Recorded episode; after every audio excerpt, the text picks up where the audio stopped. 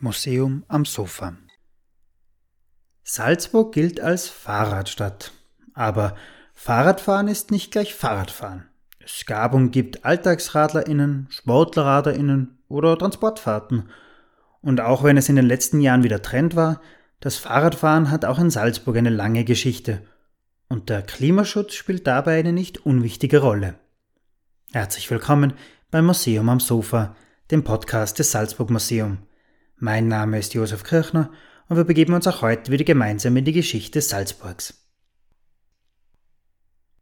Bei keiner anderen Erfindung ist das Nützliche mit dem Angenehmen so innig verbunden wie beim Fahrrad. Dieses Zitat stammt von Adam Opel. Lange bevor seine Firma Autos baute, stellte sie Fahrräder her und vor 100 Jahren war Opel sogar der weltgrößte Hersteller von Fahrrädern. Nach dem Siegeszug des Autos kamen aber immer mehr Umweltbedenken. Mehr als ein Viertel der österreichischen Treibhausgasemissionen sind aktuell auf den Verkehr zurückzuführen. Anstatt die CO2-Emissionen zu reduzieren, steigen sie jedes Jahr weiter. Seit 1990 kam es im Bereich Verkehr zu einer Zunahme der Treibhausgase um 75 Prozent. Und auch der Ursprung des Fahrrads steht mit einer Klimakrise im Zusammenhang, dem berühmten Jahr ohne Sommer 1816.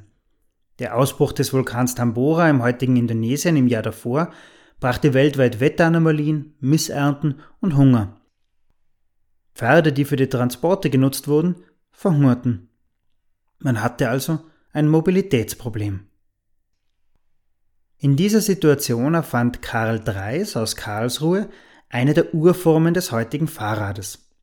Dabei handelte es sich um eine sogenannte Laufmaschine aus Holz, auch Dreisine genannt, die vergleichbar ist mit den heute gebräuchlichen Laufrädern für Kinder. Es sollte noch ein halbes Jahrhundert dauern, bis Pierre Michaud Pedale und damit einen Tretkurbelantrieb am Vorderrad ergänzte. Wenige Jahre später, Ende der 1860er Jahre, kam es zu einer neuerlichen Weiterentwicklung.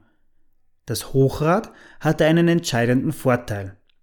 Da das Vorderrad in etwa dreimal so groß wie das Hinterrad war, konnte die Geschwindigkeit deutlich gesteigert werden. Das Aufsteigen war allerdings aufgrund der Höhe wirklich eine Kunst für sich und die Sturzgefahr war ebenfalls nicht unerheblich. Man kann sich vorstellen, dass es wohl zu einigen unschönen Verletzungen gekommen sein muss. Also musste wieder eine andere Lösung her. Das Niederrad. Es hatte zwei gleich große Räder, Luftreifen und die Kraftübertragung funktionierte erstmals mittels einer Kette. Das Rad war erschwinglicher, das Fahren sicherer und schneller zu erlernen. In Salzburg wurden die ersten Fahrräder ab 1869 gefertigt beim Schlossermeister und Velozipedes-Verfertiger Kaspar Hasenberg in der Getreidegasse. Aber erst die Erfindung des Niederrads machte es möglich, dass das Fahrradfahren gegen Ende des 19. Jahrhunderts auch in Salzburg keine Ausnahmeerscheinung mehr war. Das zeigen verschiedene Quellen, im Salzburger Volksblatt wird bereits 1898 festgestellt, dass Radreisende sowohl in Gruppen als auch einzeln einen bisher nie dagewesenen Stellenwert haben. Und die Salzburger Zeitung berichtete 1899 im Zuge der Eröffnung der Kienbergwandstraße am Nordhang des Schafberges den Mondsee entlang, Zitat, Mehrere hundert Radfahrer passieren täglich bei schönem Wetter die neue Kommunikation und unternehmen Rundfahrten um den Schafsberg oder Mondsee. Schon wenige Jahre zuvor hatten einige Sportliebhaber in Salzburg das Fahrrad für sich entdeckt. 1886 gelang es dem Briten Thomas Stevens nach mehr als zwei Jahren als erstem Menschen die Erde mit dem Rad zu umrunden. Wie anstrengend das gewesen sein muss, lässt sich nur erahnen. Jedenfalls motivierten solche Berichte auch einige Salzburger zu besonderen Leistungen. 1890 zum Beispiel erreichte ein Salzburger Pharmazeut und ein Salzburger Lehrer mit ihren Rädern das Watzmannhaus, wobei sie die Räder wohl die meiste Zeit geschoben haben. 1895 fuhr ein Salzburger namens Hans Danner mit seinem Fahrrad zwar nicht um die Welt, aber dafür von Salzburg nach Graz in nur 18 Stunden. Und am 14. Oktober 1900 erradelte ein Halleiner namens Friedrich Simon die alte und sehr steile Dürnbergstraße in nur 40 Minuten. Heute, in Zeiten von E-Bikes, wohl nichts Besonderes. Damals war das aber in jedem Fall eine Meldung im Salzburger Volksblatt wert. Ende des 19. Jahrhunderts entstanden übrigens auch die ersten Radfahrvereine in Salzburg. Der erste wurde 1885 gegründet und hieß Salzburger Bicycle Club. Der Name verweist auf die englischen Ursprünge der Radfahrsportbewegung. Im selben Jahr, also 1885, wurde außerdem die allererste Fahrordnung für Radfahrer erlassen. Darin wurden Verkehrsregeln definiert und darüber hinaus festgelegt, dass es für das Radfahren entsprechende Schulungen und adäquate Ausrüstungen brauche. Um die Fahrräder zu warten, gab es Ende des 19. Jahrhunderts auch schon Fahrradwerkstätten in Salzburg, so etwa die Fahrradfabrik in Gnigl und eine Werkstatt in der Hubert-Sattler-Gasse. Übrigens, Radfahren wurde anfangs als reine Männersache betrachtet. Dass sich nach der Erfindung des Niederrads aber auch immer mehr Frauen für das Radfahren begeisterten, erzeugte viel Gegenwind und besonders emotionsgeladene Diskussionen. Auch wenn das erste moderne Damenrad mit niedrigem Durchstieg schon 1889 erfunden wurde, gern gesehen war das noch lange nicht. Frauen am Fahrrad, das sei ungesund, unmoralisch und unästhetisch, so einige skeptische Stimmen. Andere wiederum, wie ein Autor des Salzburger Tagesblattes, konnten dem schon mehr abgewinnen. So heißt es dort 1898. Zitat Heute sehen wir aber die Damen der höchsten und tonangebendsten Kreise der Gesellschaft das Radfahren mit Vorliebe betreiben. Wäre dies möglich oder auch nur denkbar, wenn das Radfahren unästhetisch wäre?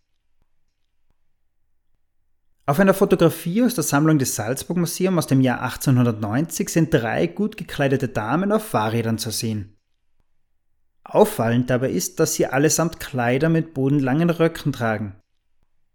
Auch das Tragen von Hosen wurde mit ähnlichen Argumenten abgelehnt wie das Radfahren. Nach und nach setzte sich aber beides durch. Die amerikanische Frauenrechtlerin Susan Anthony meinte Ende des 19. Jahrhunderts sogar, Zitat, ich glaube, das Fahrradfahren hat mehr für die Emanzipation der Frauen getan als alles andere. Es gibt Frauen ein Gefühl der Freiheit und der Selbstbestimmtheit. Kleine Randbemerkung noch, auch dass der Klerus sich für das Radfahren begeisterte, wurde teilweise sehr skeptisch betrachtet. 1895 wurde aber in Rom das Radfahren für die katholischen Würdenträger offiziell gestattet. Zwei Jahre später gab es mit Pater Benedikt auch in Salzburg einen ersten radelnden Geistlichen. Aber zurück zum Fahrrad selbst. 1897 wird dieses in Salzburg bereits als allgemeines Verkehrsmittel bezeichnet. Immer häufiger nutzten es verschiedene Branchen auch als Transportmittel. Erste Kurierdienste entstanden und die Postdirektion kaufte Fahrräder für die Beförderung von Telegrammen an. Bis heute ist das Fahrrad eines der populärsten Verkehrsmittel. Mit der Entwicklung des Autos allerdings bekam es ernste Konkurrenz.